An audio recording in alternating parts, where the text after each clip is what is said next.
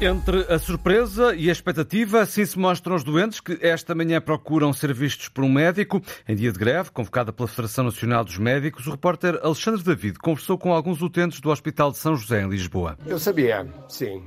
E mesmo assim veio, está a contar ser atendido? Sim, eu estou a contar ser atendido. Liguei ontem, disseram que nem todos os médicos estariam em greve e eu resolvi então vir, mas sabia que havia greve. Alguns sindicatos não vão fazer greve.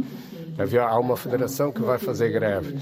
Mas pronto, como eu tinha a consulta marcada, vim. Não, não, não sabia, fui apanhada de surpresa. Mas, Mas... tem alguma indicação que vai ser consultada? Eu acho que sim, efetivaram a consulta. Portanto, vamos ter a consulta. Portanto, apesar de não saber, valeu a pena vir até cá? Claro, claro, porque somos fora de Lisboa. A senhora vem de onde? Vem de Setúbal. Soube agora de manhã, quando vinha para cá, pela rádio. E, portanto, não foi avisado que eventualmente podia não haver consulta? Não, não, ninguém me avisou. E nesta altura sabe se vai ser consultado? Epá, já me disseram que sim, que o médico à partida há de vir. Não sei, vou aguardar para ver. Venho com a minha sogra. E sabia que havia greve de médicos? Não, não, não, não sabia. O senhor veio aqui para a consulta? Vem, vem. Mas já foi consultado? Ah, não, não. E sabia que, que havia greve de médicos hoje? Não sabia, só vi agora porque ali os caras da TV. E portanto ainda não tem certeza se não vai ser consultado? Certeza. É para a minha esposa, não tenho a certeza. Os senhores vêm de onde? De Sacabém. A4, Galvão, 85.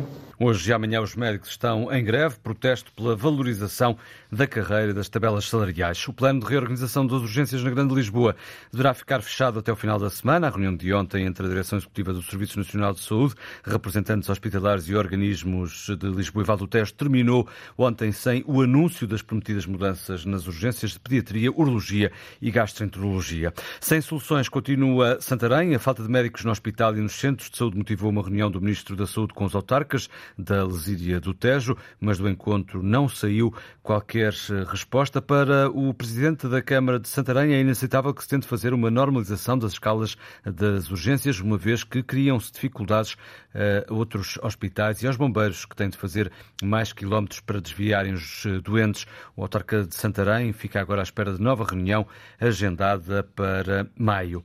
A Comissão para a Igualdade do Trabalho e no Emprego contabiliza desde o início do ano 150 pedidos de informação sobre casos de desigualdade e irregularidades nos contratos, mas nos últimos cinco anos os pedidos de esclarecimentos ascendem aos milhares. A Comissão quer este ano aprofundar a igualdade no trabalho entre homens e mulheres. O Presidente da República destaca a força inquebrantável das mulheres em todos os domínios da sociedade portuguesa, apesar dos obstáculos que enfrentam. Marcelo Rebelo Sousa reconhece, num texto publicado na página da Presidência na internet, que Portugal deu alguns passos, mas ainda ainda insuficientes na promoção da igualdade de oportunidades. Em mensagem em vídeo, também o Presidente da Assembleia da República considera que a luta pelos direitos das mulheres deve ser de todos os dias travada e o Primeiro-Ministro salienta o compromisso do Governo em relação a esse combate. António Costa almoça hoje no Pavilhão do Conhecimento em Lisboa com uma centena de mulheres cientistas. Neste Dia Internacional da Mulher, as associações feministas e vários sindicatos fazem marchas em várias cidades portuguesas, como Aveiro, Braga, Coimbra, Faro, Lisboa e Porto, manifestações pelos direitos das mulheres. Os progressos, as desigualdades e os contributos das mulheres para o desenvolvimento global da sociedade vão estar em debate aqui na Antena 1, no programa Consulta Pública, já a seguir a esta edição.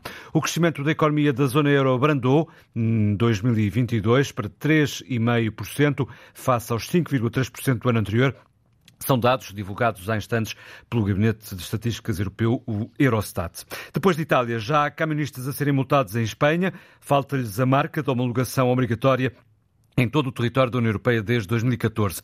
O Instituto da Mobilidade e dos Transportes reconhece o erro, garante estar a trabalhar com a imprensa nacional Casa da Moeda para resolver a situação. Certo é que continuam a ser emitidos cartões sem a marca, os motoristas manifestam receio do aumento do número de casos, Europa fora, e que, ao ficarem sem documentos, sejam impedidos de trabalhar. Marta Pacheco. Quando falou com a Antena 1, José Henrique estava a carregar o caminhão em Portugal e a partir com destino à Espanha. É camionista, anda pelas estradas da Europa há 33 anos e no cartão tacográfico que tem não está lá o código E21. Não, não está, não. Este cartão do tacógrafo foi tirado em 2020, é 5 anos, até 2 de 9 de 2025. Falta-lhe essa marca de homologação no cartão onde ficam registados os tempos de descanso e de trabalho dos condutores. É o caso dele e de muitos outros. Numa ação de formação da minha empresa, um sábado de manhã, éramos 32, 31 não tinham a dita homologação, já viu bem. Pela internet, nos grupos de Facebook, por exemplo, circulam imagens de cartões, dúvidas e receios. Se forem mandados parar, podem ser multados.